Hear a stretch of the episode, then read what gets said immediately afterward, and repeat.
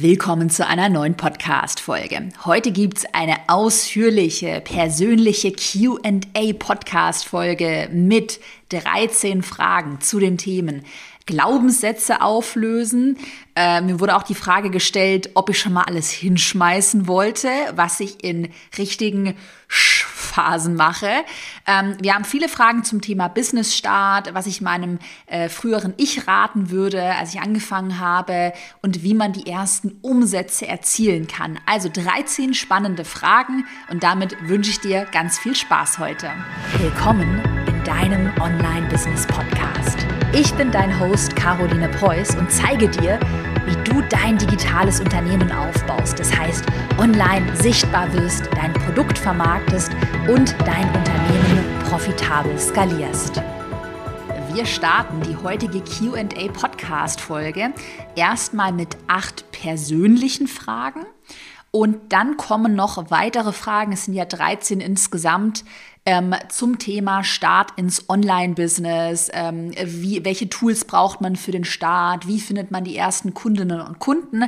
Also, es wird eine sehr spannende Podcast-Folge und erstmal, wenn du solche persönlichen QA-Podcast-Folgen liebst, dann äh, schenk diesem Podcast doch gerne eine 5-Sterne-Bewertung bei iTunes oder auch bei Spotify.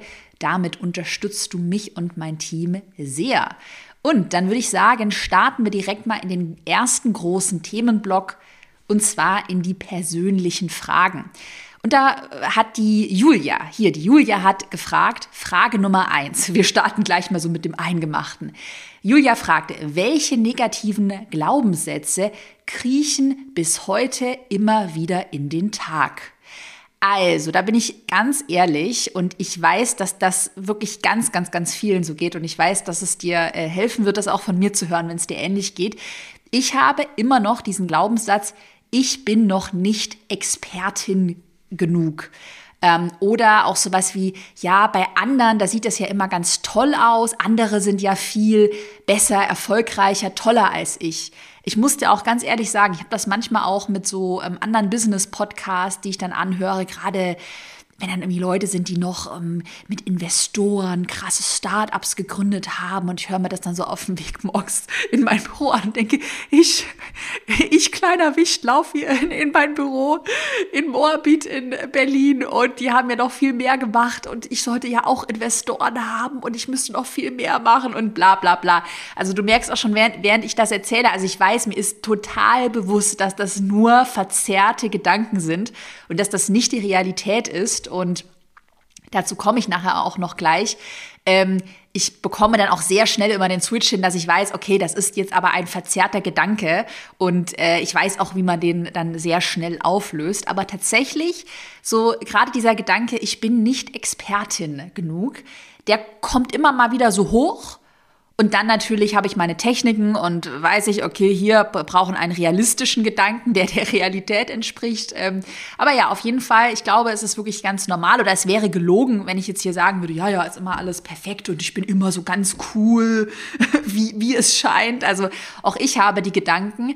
Aber ich weiß, dass man damit umgehen kann. Also ich weiß, dass, dass man die eben auflösen kann. Ich weiß, das sind nur verzerrte Gedanken. Und ähm, ja, gerade wenn du vielleicht auch so diesen Glaubenssatz hast, äh, du bist nicht Expertin, Experte genug, dann schreib dir als Übung einfach mal auf, was du alles schon erreicht hast. Das mache nämlich ich immer und dann merke ich so, Alter, ist das dein Ernst, Caro?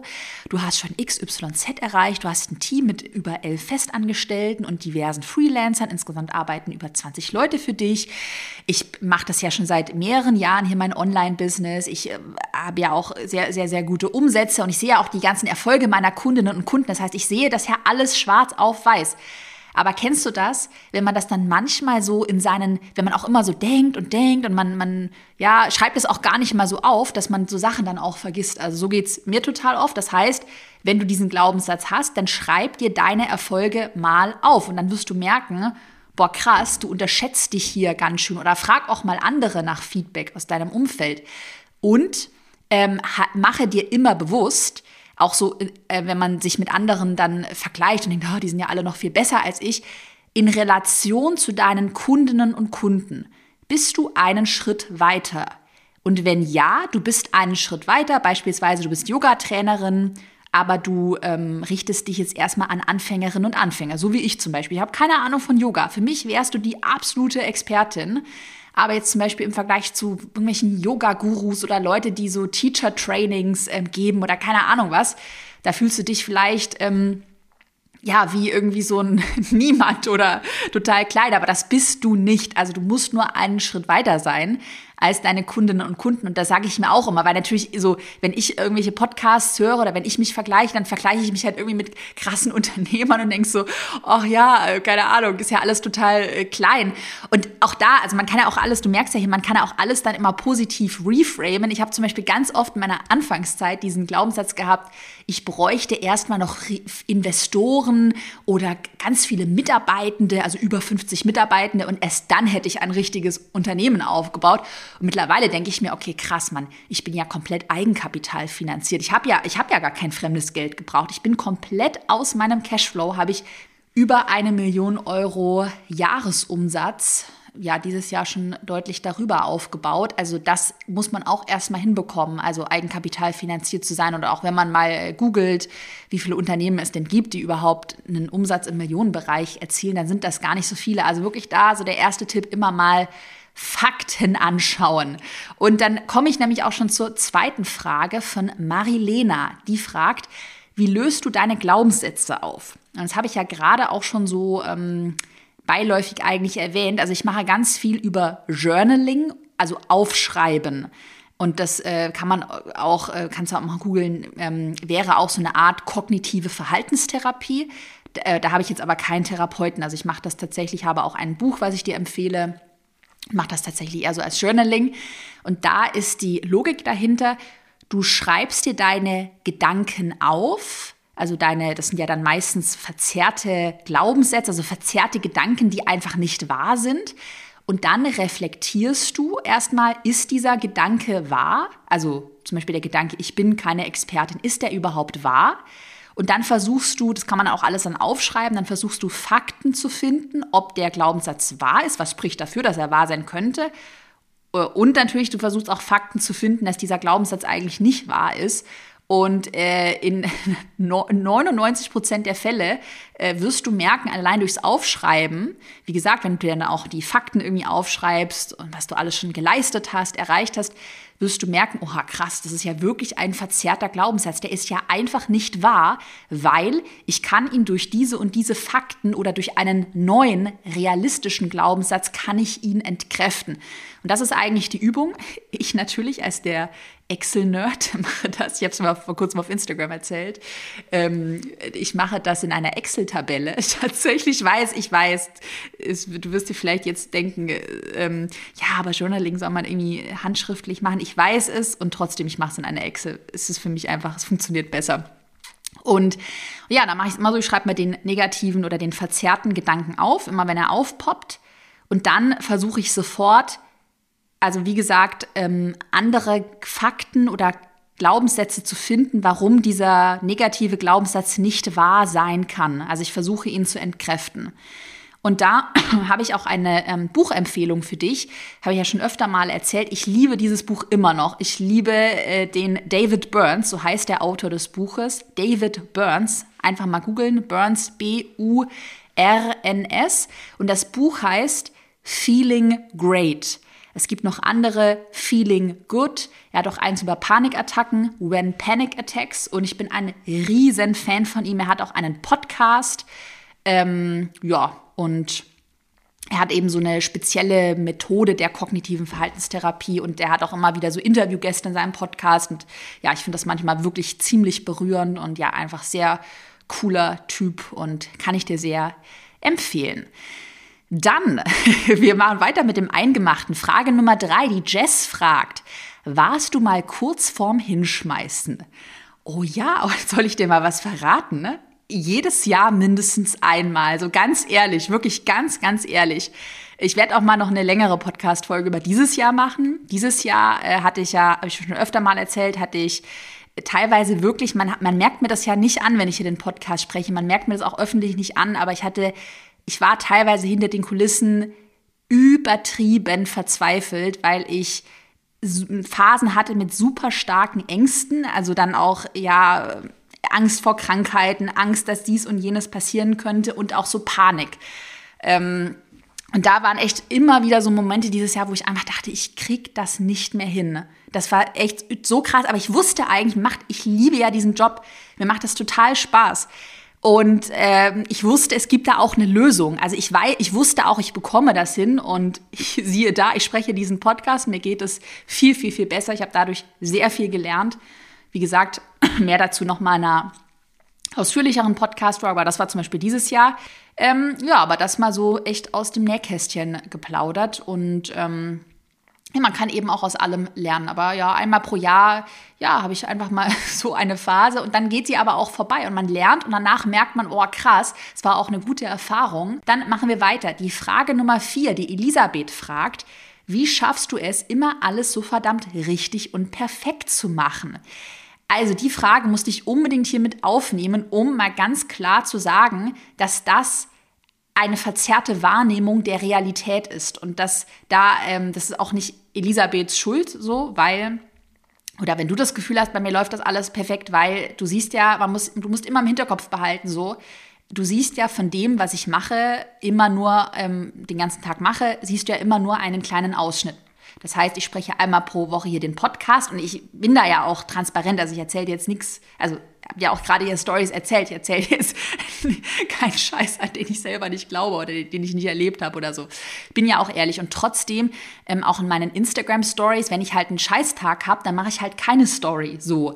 Und wenn ich einen Scheißtag habe, dann spreche ich halt keinen Podcast. Und ja, und deshalb ist, äh, muss man sich immer im Hinterkopf behalten, das, was du von jedem in der Öffentlichkeit siehst und hörst, ist nur ein kleiner Teil der Realität und es ist immer kuratiert. Das heißt nicht, dass, dass man irgendwie faked, aber es ist einfach, ich kann ja nicht 24-7 mein Leben hier mitfilmen, so. Und ich kann dir aber mal Beispiele nennen, wo es zum Beispiel dieses Jahr nicht perfekt gelaufen ist. Ich habe dir gerade auch schon Beispiele genannt, ähm, aber es gibt viele andere Beispiele, wo es hinter den Kulissen bei mir auch nicht äh, perfekt läuft. Also wirklich, es ist weit davon entfernt, perfekt zu sein. Es wirkt nur so. Zum Beispiel, als ich auf Madeira war dieses Jahr, da hatte ich, das habe ich auch gar nicht öffentlich geteilt, da ging es mir so kacke. Ähm, da hatte ich eine ganz kurzfristige Kündigung meiner Assistenz der Geschäftsführung und die hat mich getroffen. Das war auch wieder so was ganz Emotionales. Ich habe auch daraus sehr viel gelernt. Es war eine sehr gute Erfahrung, aber in dem Moment hat die mich erschlagen. Das war richtig schlimm für mich. Eine lange Geschichte. Naja, äh, ja, dann hatte ich dieses Jahr zum Beispiel auch, das habe ich auch noch nie öffentlich erzählt, ich hatte zwei weitere Mitarbeitende, die direkt wieder aus meinem Unternehmen raus sind, weil es halt einfach für beide Seiten nicht funktioniert hat. Dann hatte ich, war ich auch dieses Jahr in Lissabon. Das war kurz nach Madeira. Und da ja, hat es mit der Panik, war so meine Hochphase. Und da ging es mir dann sehr schlecht, sodass ich da quasi unser Airbnb oder um auch so vorsichtig zu formulieren, das Bett und das Sofa einfach nicht verlassen habe. Das habe ich auch nie öffentlich erzählt. Ähm, ja, da ging es mir echt bescheiden. Und sowas, ja, siehst du dann halt, dann ist es halt mal, dann siehst du halt mal ein paar Tage keine Story oder mal irgendwas vorproduziertes, irgendwelche Slides, Story-Slides oder sowas. Ähm, ja, that, that's the reality. Ja, weißt du, und ich erzähle dir das heute auch einfach, um da mal so ein realistisches Bild zu zeichnen, weil mich stresst es immer so, wenn man so sich Sachen an, anschaut auf Instagram und dann immer das Gefühl hat, dann da liege ich irgendwie so traurig im Bett manchmal und denke mir so, scheiße, warum äh, läuft es bei mir nicht so perfekt? Aber das ist wirklich einfach nicht die Realität. Ich finde es immer sehr, es nimmt mir immer sehr den Druck, wenn ich auch bei anderen höre, ah ja, die hat auch damit äh, irgendwie sein Päckchen, was, was ja jeder auch so rumträgt. Ähm, das heißt, ich hoffe, ich kann dir da ähm, so ein bisschen, ja, irgendwie diesen Druck nehmen. Dann die Frage Nummer fünf. Elisabeth fragt ebenfalls, bist du privat auch so sparsam, wie es scheint? Sehr gute Frage. Ähm, vielleicht müsste man da auch die Definition von sparsam sein klären. Also ich habe grundsätzlich eine hohe Sparquote. Dazu erzähle ich gleich noch was, wie man ähm, über ein Unternehmen auch investieren kann und so weiter, wie ich das in meiner GmbH mache. Ähm, aber ja, also ich, ich wer, wer kommt eigentlich auch aus dem Schwabenland? Ich bin ja in Sigmaringen, falls es irgendjemandem was sagt, bin ich geboren und aufgewachsen in Tübingen. Meine ganze Familie kommt so voll von der Schwäbischen Alb. Das heißt, ich glaube, es ist schon sowas in meiner DNA. Ja, ich weiß es nicht. Also Sparquote, da fühle ich mich einfach sicher, das muss sein. Also auch hier macht das so, ja, wie es sich für dich gut anfühlt. Wenn du halt äh, gerne eine hohe Sparquote hast, dann mach das so. Für mich ist es absolut richtig. Und dann ähm, heißt es ja aber nicht, dass ich mir privat nichts gönne. Also ich schaue dann schon, wenn zum Beispiel jetzt wieder zwei Monate im Süden überwintere ich. Da habe ich mir wieder richtig geile ähm, Häuser gegönnt. Ähm, ich bin auf Fuerteventura und auf Madeira. Zum Beispiel, was ich mir immer gönne, hochwertige Kleidung. Also ich trage kein Polyester. Ich liebe so Kaschmir-Pullis, Seidenzeug und da achte ich auch dann einfach nicht auf den Preis. Also da kaufe ich echt, wenn mir was gefällt, dann kaufe ich es. Ähm, ja, oder zum Beispiel will ich immer auch eine Wohnung für mich privat kaufen und ich will halt unbedingt irgendwie sowas wie eine Sauna haben. Ich stehe da halt voll, voll krass drauf.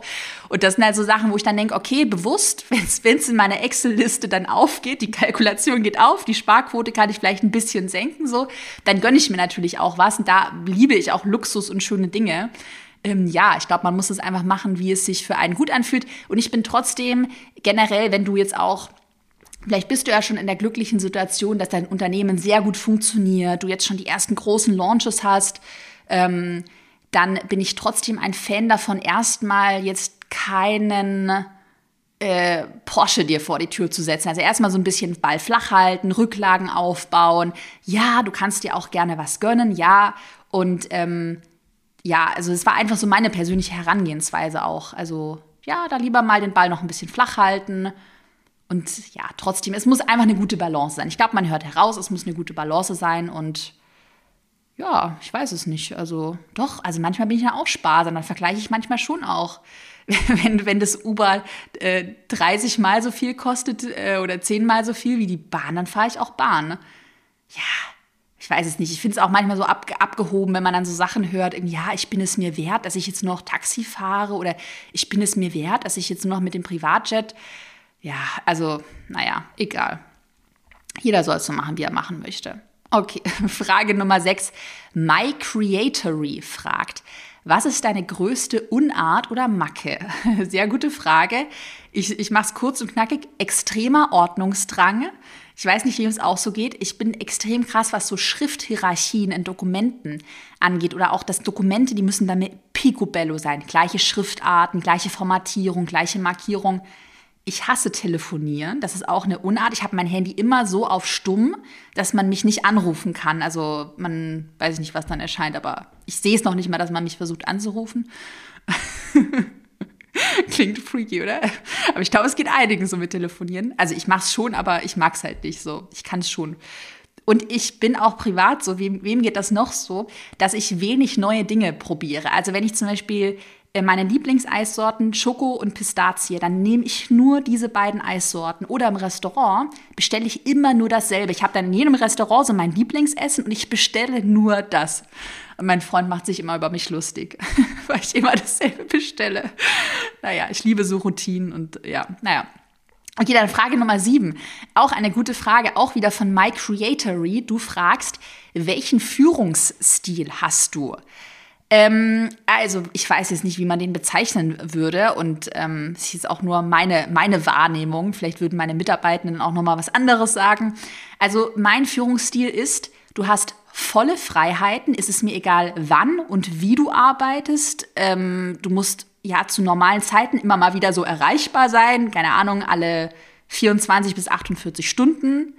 Ähm, aber ansonsten hast du volle Freiheiten unter der Bedingung, dass deine KPIs stimmen. Also ich schaue mir an, wir vereinbaren bei mir immer KPIs. Wenn du bei mir natürlich in einer Managementposition arbeitest, zum Beispiel als Marketing Manager, dann hast du natürlich noch mal mehr KPIs. Und wenn die KPIs sich in unserem Rahmen bewegen, also den wir gemeinsam festgelegt haben, dann mach, was du willst. Also ja, natürlich jetzt unter der Prämisse, dass du nicht irgendwas hochlädst oder keine Ahnung was, du musst sich natürlich schon in, in meinem Feld bewegen, aber ja, so was Arbeiten angeht, also ich ja, mir ist dann relativ egal, ob jemand, also ich, ich schaue jetzt zum Beispiel nicht, ist jetzt Freitag um 15 Uhr noch jemand online oder arbeiten die Leute oder Montagmorgens äh, arbeiten meine Mitarbeiter. Ich kann ja auch nicht sagen, wann sie arbeiten. Also ich habe manche, die arbeiten auch, weil sie wollen irgendwie am Wochenende, machen unter der Woche frei. Ist mir alles relativ egal, solange die Ergebnisse zählen. Und ähm, das ist auch so mein Führungsstil. Mit mir kannst du nur über Zahlen und Fakten argumentieren. Ich bin zum Beispiel ganz allergisch, wenn jemand sagt, ja, ja, ich habe dieses Bauchgefühl und einfach nur basierend auf irgendeinem Gefühl will ich gerne, weiß ich nicht, dass wir, keine Ahnung, 10.000 Euro in eine neue Idee oder in ein neues Freebie oder was weiß ich investieren. Also mit mir musst du immer über Zahlen und Fakten argumentieren oder du willst, bist bei mir Content Manager, willst ein neues Format ausprobieren und zeigst mir dann die Evidenz dass es zum Beispiel dieses Format in, bei anderen Accounts funktioniert oder äh, kannst beweisen, okay, ich sehe in den Zahlen ähm, beispielsweise, die Reels funktionieren besser als Postings, die haben mehr Reichweite. Deshalb sagt der Content Manager, wir machen mehr Reels. Gebe ich Daumen nach oben, weil ich sage, ja, da, da stimmen ja die Zahlen. Also ja, und ich mag auch generell einfach nicht viel diskutieren. Also die, die Zahlen zählen, die Fakten entscheiden dann am Ende. Und da bin ich sehr pragmatisch, aber ich glaube, wenn man damit sehr gut, also wenn man damit arbeiten kann, wenn man auch sehr gerne auch Ergebnisse liefert, wirklich diesen Drive hat, dann ist es wirklich ein geiler Job bei mir zu arbeiten. Weil dann, ja, pff, hast du deine Freiheiten du hast gute, coole Ideen, du willst was Neues ausprobieren, die Fakten sind da. Hier, hier bekommst du Budget, go for it, mach einfach. Ähm, und übrigens, wenn das gerade zu dir passt, wenn du Bock hast, wir haben ja übrigens gerade noch eine Stelle ausgeschrieben als Content Manager, Managerin. Die Stellenausschreibung verlinke ich dir in der Podcast-Beschreibung. Weiter geht's mit Frage Nummer 8 von Nicole. Nicole fragt, wie regelst du steuerlich die Auszahlung an dich als Privatperson? Auch eine gute Frage. Da muss man natürlich dazu sagen, ich habe ja eine GmbH bzw. zwei GmbHs und das kann ich dir bei hohen Gewinnen, also wenn du jetzt wirklich über 100.000 Euro Gewinn jedes Jahr und mehr erzielst, kann ich dir sehr empfehlen.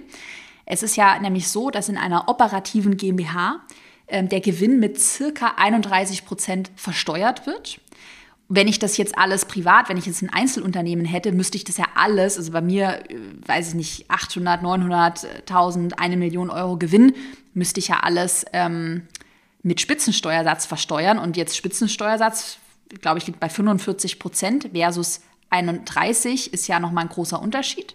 Heißt, es macht Sinn, bei hohen Gewinnen das in einer GmbH zu versteuern. Und dann kann man es so machen, dass man sich selber als Geschäftsführer, Geschäftsführerin in seiner eigenen GmbH anstellt, sich ein ganz normales Gehalt ausbezahlt. Das kriege ich einfach monatlich. Und da zahle ich mir so viel Gehalt aus, dass der Durchschnittssteuersatz von mir bei circa auch wieder 31 Prozent liegt. Und das ist halt das Supergeile an einer GmbH, dass du damit dein Einkommen steuern kannst. Also sonst, wie gesagt, beim Einzelunternehmen, wenn das alles mit dem privaten Steuersatz versteuert wird, dann kannst du das ja nicht ja, du musst dann halt den Spitzensteuersatz zahlen. Ich kann sagen, okay, ich lasse das Geld zum Beispiel erstmal in der GmbH, da ist es mit 31 Prozent versteuert. Einen Teil, wie gesagt, bekomme ich über mein Gehalt, das ist auch ein gutes Gehalt, davon kann ich gut leben. Ähm, und zahle da jetzt aber erstmal keinen Spitzensteuersatz drauf. Und dann mache ich es so, dass ich die überschüssigen Gewinne dann einfach in einer, da habe ich eine zweite GmbH dafür, könnte ich nochmal auch eine eigene Podcast-Folge darüber machen, aber da macht man meistens so, dass man dann eine zweite GmbH dafür gründet. Und da kann man sich dann die Gewinne dahin ausschütten und dann kann man über eine zweite GmbH direkt investieren. Und da investiere ich dann in Aktien, in Immobilien, ähm, in ETFs, und ja, und das ist halt das Coole, weil wie gesagt, du kannst halt deine, deine Einkünfte steuern und wenn ich jetzt wollte, könnte ich mir das auch alles ausschütten. Dann muss man es nochmal besteuern, wenn man sich noch mehr Geld ausschüttet. Oder ich könnte mir ein höheres Gehalt äh, auszahlen, aber dann müsste ich natürlich auch mehr als die 31 Prozent zahlen. Und das will ich eigentlich nicht. Also ich will eigentlich in der Flatrate so bei den 31 Prozent bleiben. Okay, ich hoffe, das hat Sinn gemacht, aber das ist auch nochmal eine Story für sich. Wenn du hohe Gewinne hast, dann überleg dir mal, ob eine GmbH für dich in Frage kommt. Dann machen wir weiter. Let's go mit Themenblock Nummer zwei und zwar dem Start ins Online-Business. Da wurden auch ähm, einige Fragen gestellt. Und by the way, Reminder, wenn du bis jetzt einen Aha-Moment hattest, dann schenk dem Podcast mal eine 5-Sterne-Bewertung bei Spotify, bei iTunes. Das dauert nur 10 Sekunden und unterstützt mein Team und mich. So, die, der, der zweite Themenblock, genau. Äh, Start ins Online-Business, den starten wir mit Frage Nummer 9 von Anki. Anki fragt, was würdest du deinem jüngeren Ich für den damaligen Business-Einstieg raten? Ich würde raten, ich weiß, man hört es ja oft, man hört es schon oft, aber ich würde es wirklich von Herzen raten, mach einfach mal. Starte mal irgendwo, also am Anfang ist deine KPI nicht der Umsatz oder krasse Reichweite, sondern deine KPI, auf was du stolz sein kannst, ist es einfach mal zu starten, weil du kannst nur lernen oder gewinnen. Also entweder, boah, krass, deine Business-Idee funktioniert gleich von Anfang an und du verdienst richtig viel Geld, geil, du hast gewonnen. Oder ähm, deine erste Business-Idee funktioniert noch nicht, aber du merkst, aha, okay, cool, ich kann hier weiter optimieren. Ich, ich, ich lerne, also Stichwort lernen, ich lerne, was für mich nicht funktioniert und ähm, lerne dadurch oder kann dahin weiter optimieren, was dann funktionieren könnte. Ich nenne mal ein Beispiel. Ich habe ja angefangen 2000 14. Eigentlich habe ich auch schon viel früher, ich habe schon als Teenager, hatte ich schon so einen Fashion-Blog. Ich hatte schon ewig lange, schon noch in meiner Schulzeit hatte ich einen Fashion-Blog. Ey, krass, schon echt lange her. Ich hatte damals auch sogar, ich hatte sogar einen eigenen Etsy-Shop. Ich hatte Kleidung nämlich selber genäht, schon alles voll vergessen. Hatte dann halt einen Fashion-Blog. Dann bin ich nach Berlin gezogen, habe da angefangen zu studieren, hatte immer noch den Fashion-Blog, wollte dann mit diesem Fashion-Blog, hatte ich so die erste Idee, oh cool, da konnte ich ja damit Geld verdienen, so Influencer werden. Habe ich aber relativ schnell gemerkt, das ist irgendwie so hier wieder gelernt. Es war dann gar nicht, dass ich gescheitert bin, sondern ich habe gelernt, so das ist einfach nicht mein Ding, Fashion-Blog, ist nichts für mich. Hab dann aber realisiert, aha, cool, Blogging, davon habe ich ja jetzt eine Ahnung ähm, wie wäre es, wenn ich mich auf ein anderes Thema spezialisiere? DIY-Blogging, also Bastel-Blogging, weil ich da viel Potenzial gesehen habe. Cool, dann hat dieser DIY-Blog funktioniert. Ich hatte enorm hohe Reichweiten. Ähm, habe zum Beispiel damit, äh, damals bin ich über Pinterest sehr stark gewachsen und ähm, habe dadurch ähm, gelernt, eben wie Pinterest, wie man Reichweite aufbaut und habe das dann in Online-Kurse verwandelt. Also habe mein Know-how zum Thema Reichweiten aufbauen, Pinterest dann in Online-Kursen vermittelt. Und so ist dann eigentlich mein heutiges Unternehmen, die Preuß Consulting GmbH, eine Unternehmensberatung entstanden, was ich dir aber mit der Geschichte zeigen möchte, wenn ich nicht irgendwie mal als Teenager mal mit einem Fashion-Blog angefangen hätte, würde ich jetzt heute nicht hier sitzen und diesen Podcast sprechen.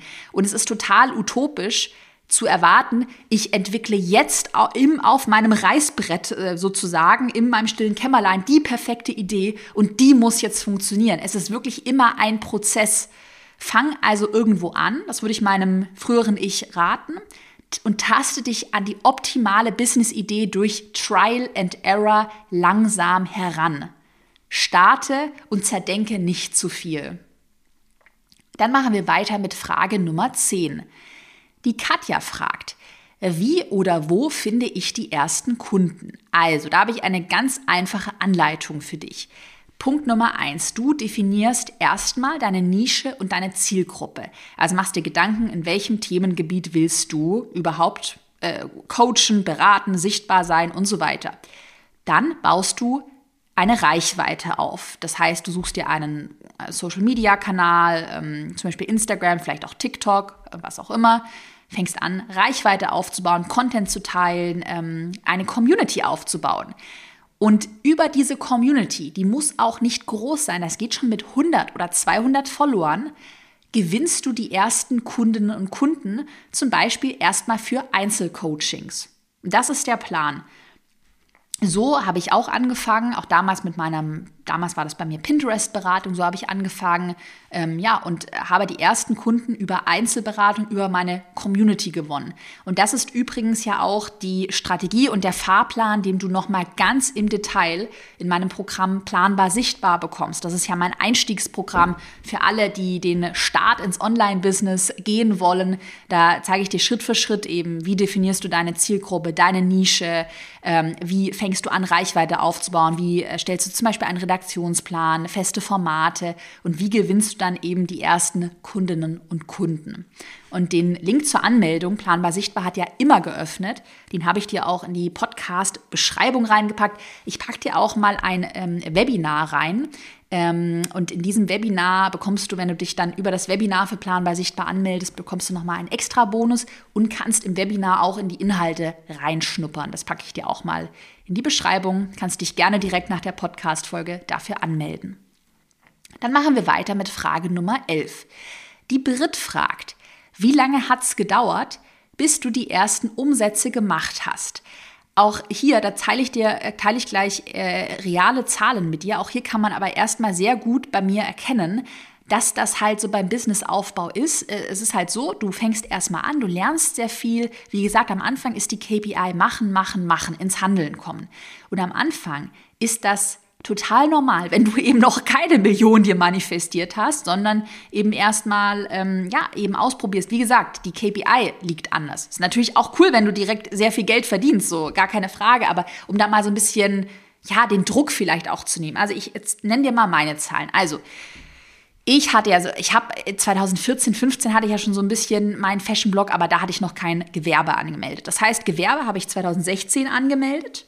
Damals hatte ich sage und schreibe 6000 Euro Gewinn vor Steuern erzielt. Hm.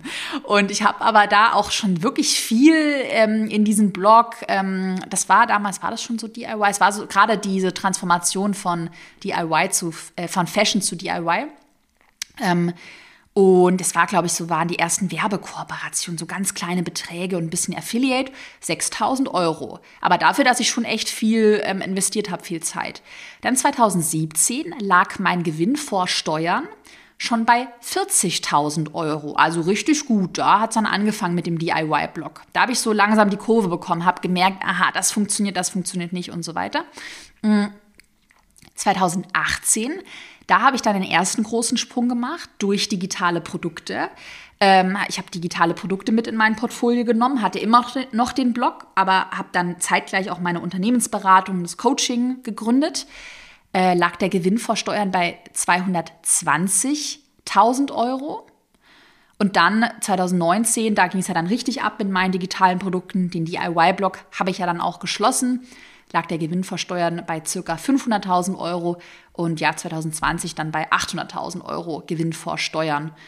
Ähm, und ja, also damit möchte ich dir so ein bisschen auch zeigen, es ist halt, das ist so ein bisschen das Ding beim Unternehmertum. Also du fängst halt erstmal an und am Anfang ist es dann manchmal echt so, dass du denkst so, Alter, komm, in Festanstellung, da bekomme ich es direkt mein Gehalt ausbezahlt. Hier acker ich und acker ich, mache ich eine Weiterbildung, investiere ich und bekomme halt noch kein Geld so. Aber das zahlt sich dann halt, dieses Ganze auch in dich selber zu investieren, in dein Hirn, Dinge zu lernen. Ähm, das zahlt sich dann halt später mit einer exorbitant hohen Rendite aus. Und das merke ich auch gerade in meinem Unternehmen. Wir haben auch schon mal über das Thema Krise gesprochen, ob man da jetzt Angst davor haben muss. Ich habe gar keine Angst, weil ich weiß, ich habe so ein Riesenkissen an Vertrauen, an Community. Also ja, das ist halt dieses Ding, was man sich die ganzen Jahre über aufgebaut hat. Ähm, äh, ja, was dann halt sehr, sehr, sehr schön ist, so dieses Gefühl dann zu investieren, zu investieren und dann aber auch zu sehen, okay, dein Bäumchen wächst und wächst und wächst. Und es, es wird immer größer, es trägt immer mehr Früchte. Und ja, am Anfang, du weißt ja, so Apfelbaum oder keine Ahnung zu pflanzen, ist ja erstmal auch ein ganz kleines Pflänzchen und dauert und dauert und dauert. Und so ist es halt beim Unternehmertum, aber es lohnt sich, also ich würde es immer wieder genau so machen. Ja, es lohnt sich total. Dann weiter geht's mit Frage Nummer 12 von Anita. Du fragst, welche Tools sind zu Beginn absolut notwendig im Online-Business? Erstmal merke, du brauchst nicht viele Tools, um zu starten und die Tools sind auch nicht der große Kostenfaktor. Also du kannst wirklich low-budget-mäßig starten und ähm, ich sage es deshalb, weil ich das ja ganz oft höre, oh, die Tools, da brauche ich ja so viel und das ist so kompliziert die Tools sollen dich wirklich nicht davon abhalten, mit einem Online-Business zu starten. Also da kann ich dir wirklich die Angst nehmen.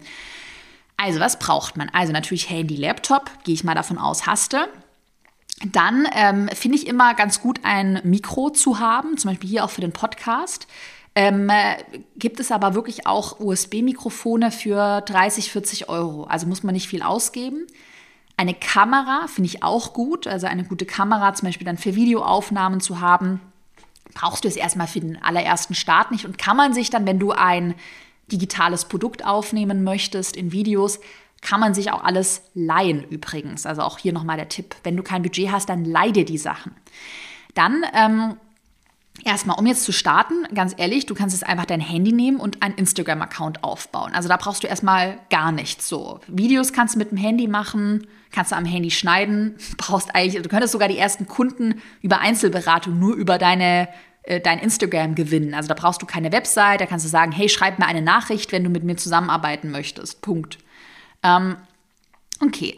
Aber wenn wir das Ganze dann noch ein bisschen professioneller angehen, finde ich es immer gut, wenn man dann ja so in, irgendwann mal nach einigen Monaten ähm, sich eine eigene Website aufbaut. Das kann man super mit WordPress arbeiten, ist einfach ein kostenloses ähm, Tool. Ähm, und dann kann man ähm, sogenannte Page-Builder bei WordPress verwenden. Also das sind nochmal, ist das ein Plugin?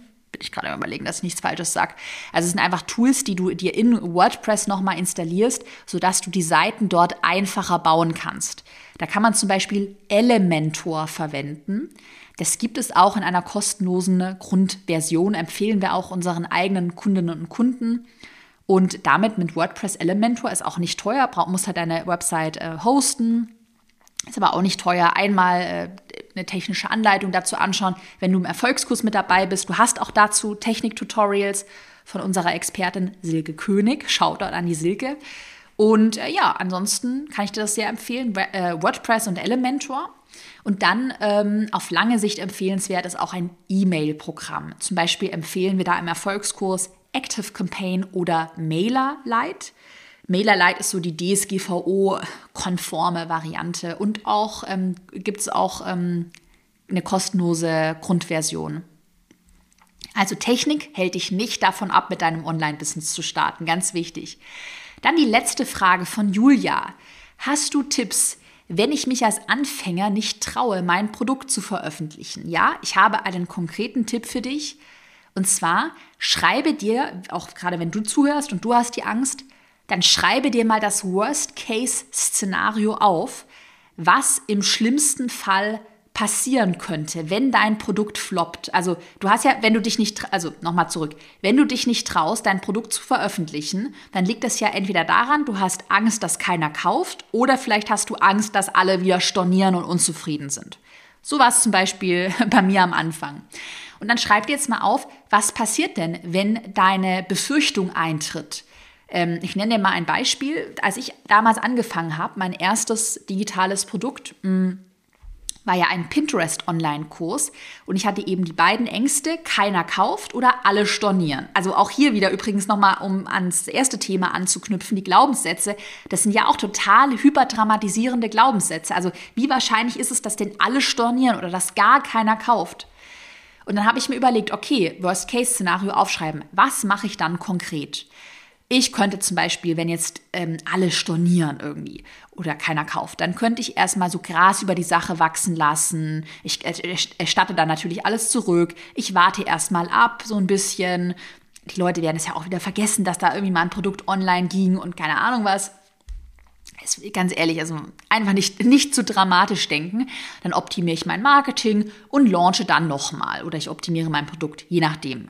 Dann habe ich mir auch überlegt, okay, ich könnte ja dann auch einfach mehr mit 1 zu 1 Coachings erstmal weitermachen. Die haben bei mir schon gut funktioniert. Ich könnte auch eine neue Business-Idee ausprobieren.